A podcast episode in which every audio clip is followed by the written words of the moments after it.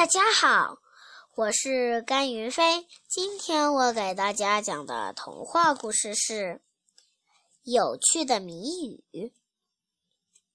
淘淘、玲玲和君君在一起做猜谜游戏。淘淘先说了一个谜语给玲玲和君君猜：肚子大大的，脾气怪怪的，不打不出声。越打越喜欢。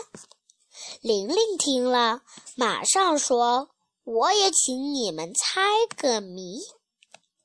面皮厚厚的，肚子空空的，打它像棍子。”他说：“痛痛痛！”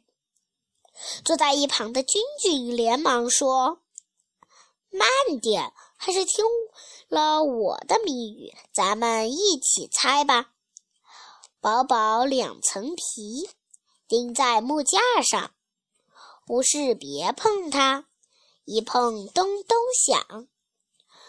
君君说完，三个小朋友都大笑起来。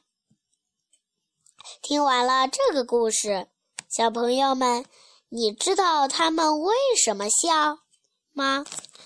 谢谢大家。